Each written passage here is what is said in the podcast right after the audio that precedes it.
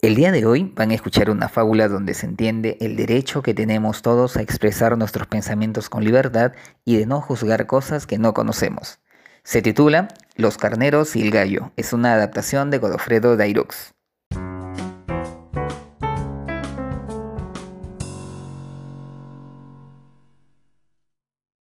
Bienvenidos al podcast Cuentos Latinoamericanos.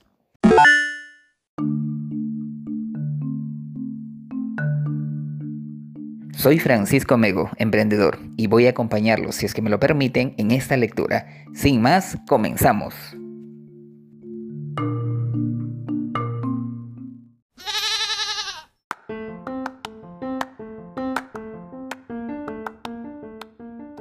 Los carneros y el gallo.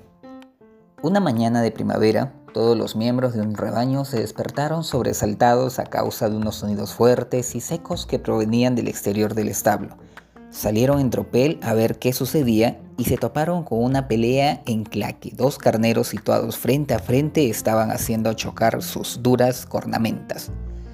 Un gracioso corderito muy fanático de los chismes fue el primero en enterarse de los motivos y corrió a informar al grupo. Según sus fuentes, que eran totalmente fiables, se estaban disputando el amor de una oveja muy linda que les había robado el corazón. Por lo visto, esta coladita por los dos, y como no sabía a cuál elegir, anoche declaró que se casaría con el más forzudo. El resto de la historia os la podéis imaginar. Los carneros se enteraron, quedaron para retarse antes del amanecer y bueno, ahí tienes a los amigos, ahora rivales, enzarzados en un combate. El jefe del rebaño, un carnero maduro e inteligente al que nadie se atrevería a cuestionar, exclamó, Serenaos, no es más que una de las muchas peleas románticas que se forman todos los años en esta granja. Sí, se pelean por una chica, pero ya sabemos que no se hacen daño y que gane quien gane seguirán siendo colegas. No quedaremos a ver el desenlace. Los presentes respiraron tranquilos al saber que solo se trataba de un par de jóvenes enamorados compitiendo por una blanquísima ovejita, una ovejita que por cierto lo estaba presenciando todo con el corazón encogido y contenido la respiración. ¿Quién se alzaría con la victoria? ¿Quién se convertiría en su futuro marido? La suerte estaba echada. Esta era la situación cuando un gallo de colores al que nadie había visto antes se coló entre los asistentes y se sentó en primera fila como si fuera un invitado de honor. Jamás había sido testigo de una riña entre carneros, pero como se creía el tipo más inteligente del mundo y adoraba ser el centro de atención, se puso a opinar a voz en grito demostrando muy mala educación. ¡Ay madre, vaya, birria de batalla! Estos carneros son más torpes que una manada de elefantes dentro de una charquería. Inmediatamente se oyeron murmullos de desgrado, desagrado entre el público, pero él se hizo el sordo y continuó soltando comentarios fastidiosos e inoportunos.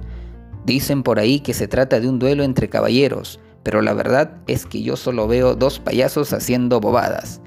Eh, espiad chavales, que ya sois mayorcitos para estar haciendo el ridículo.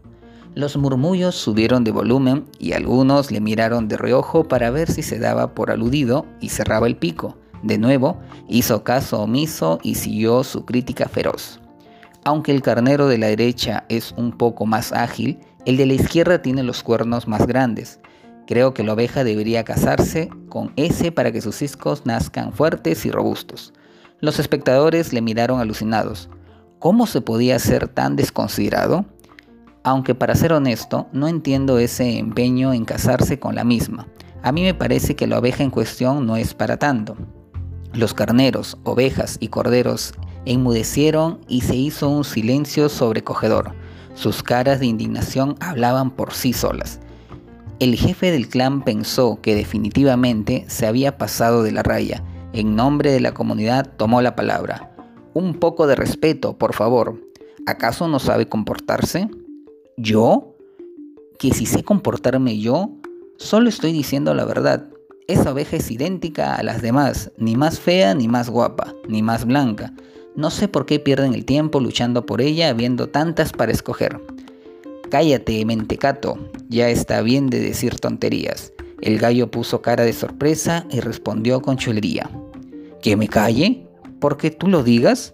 El jefe intentó no perder los nervios. Por nada del mundo quería que se calentaran los ánimos y se montara una bronca descomunal. A ver, vamos a calmarnos un poco los dos. Tú vienes de lejos, ¿verdad? Sí, soy forastero, estoy de viaje, venía por el camino de tierra que rodea el trigal y al pasar por delante de la valla escuché jaleo y me metí a curiosear.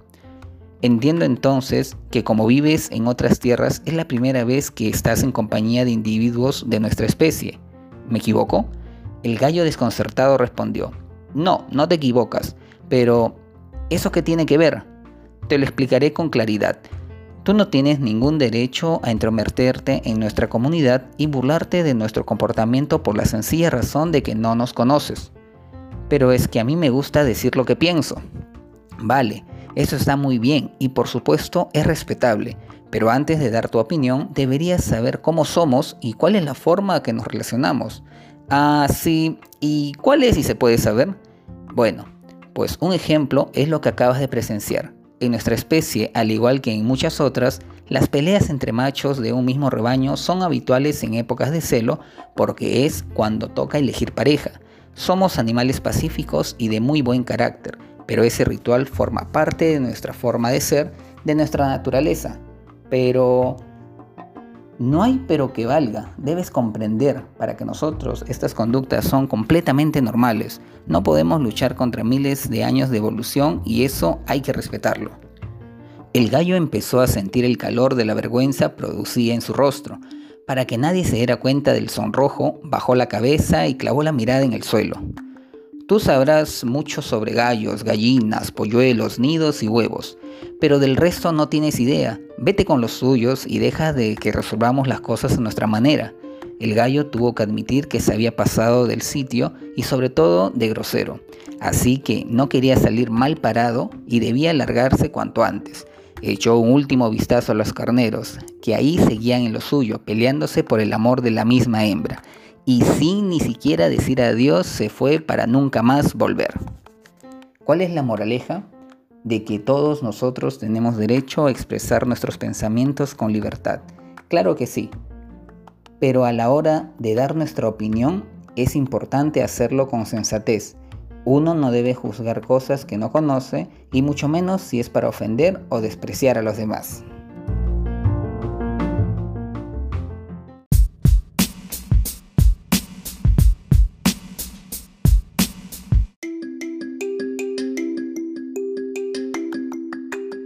Muchas gracias por quedarte hasta el final y recuerda que este podcast llegó gracias a Cuaderno de Trabajo. Así es que hasta la próxima.